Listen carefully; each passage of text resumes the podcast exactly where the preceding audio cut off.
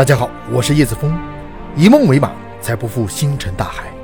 请锁定解密大世界，让我们一起来认识更大的世界。今天我们来聊西藏地宫。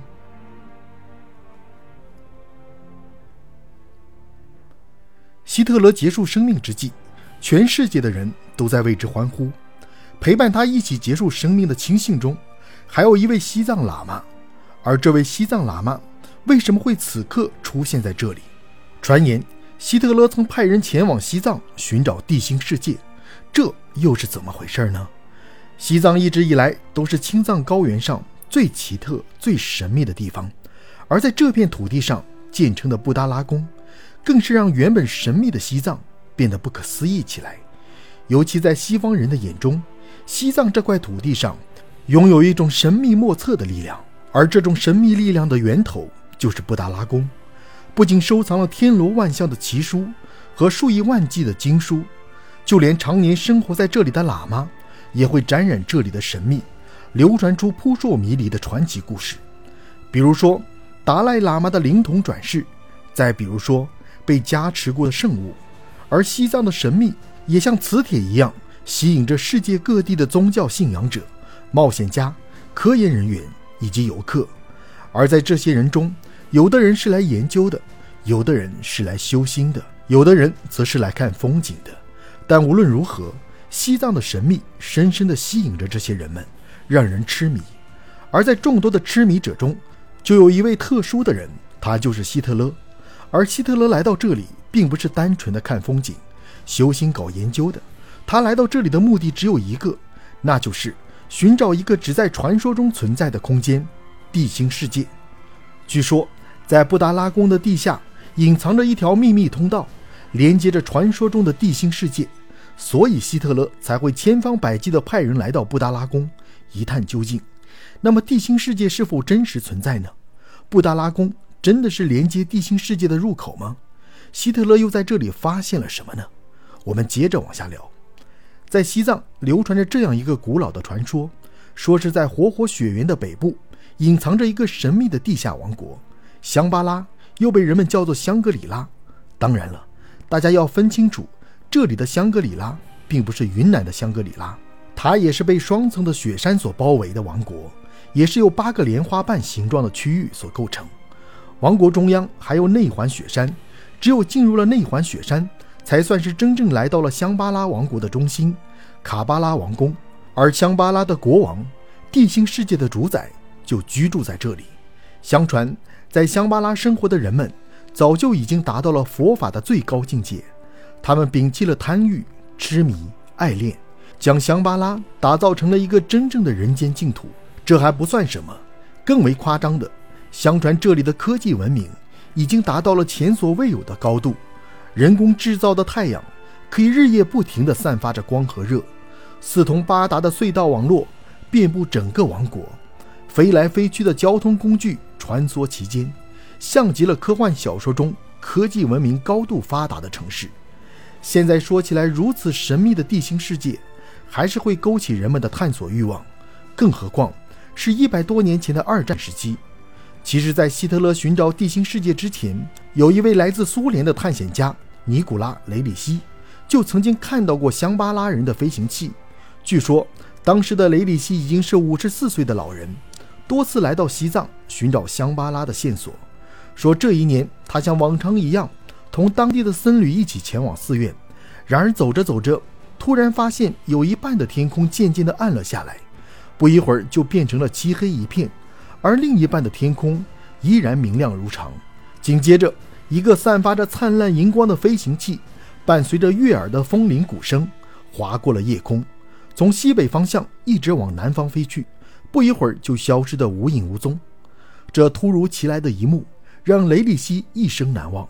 而随行的高僧则是对他说：“这可能是香巴拉人的飞行器。”之后，这位高僧向雷里希揭开了埋藏许久的关于香巴拉的秘密。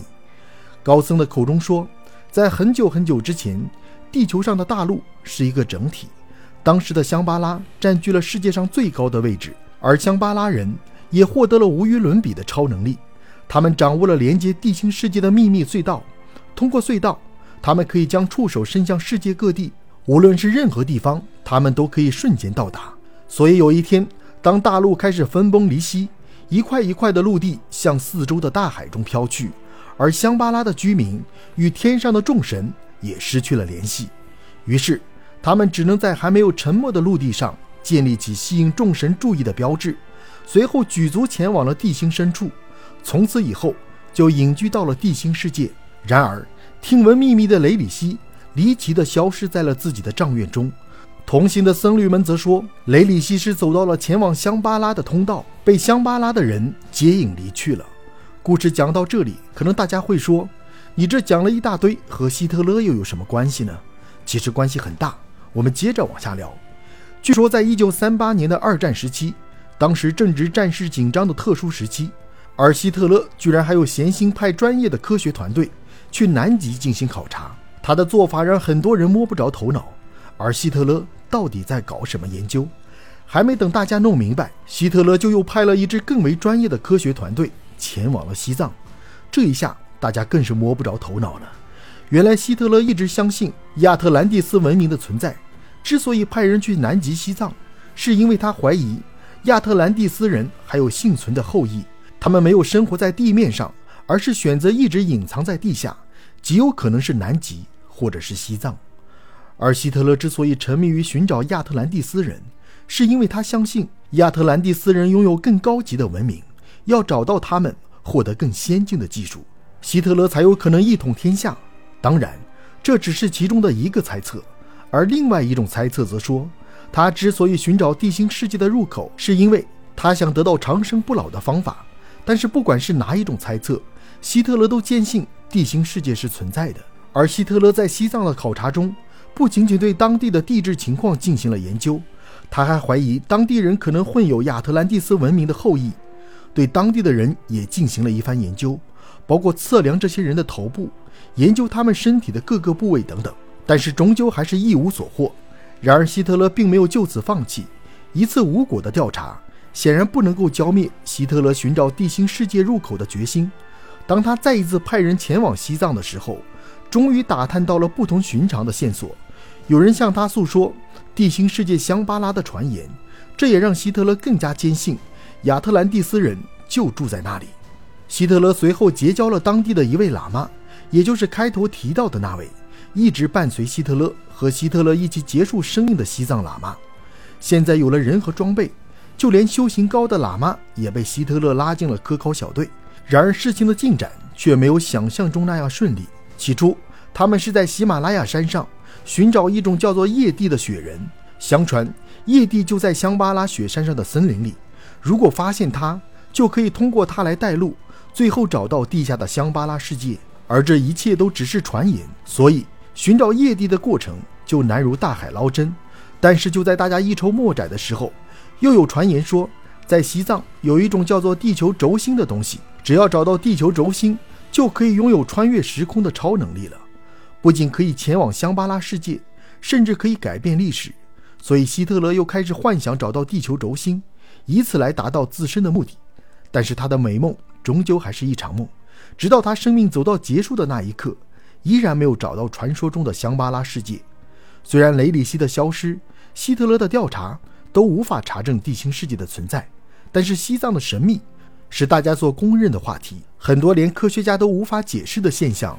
在西藏却频繁的发生，比如说，当地人经常会抬头看到神秘的佛光，西藏的喇嘛可以让人体巨石悬空等等。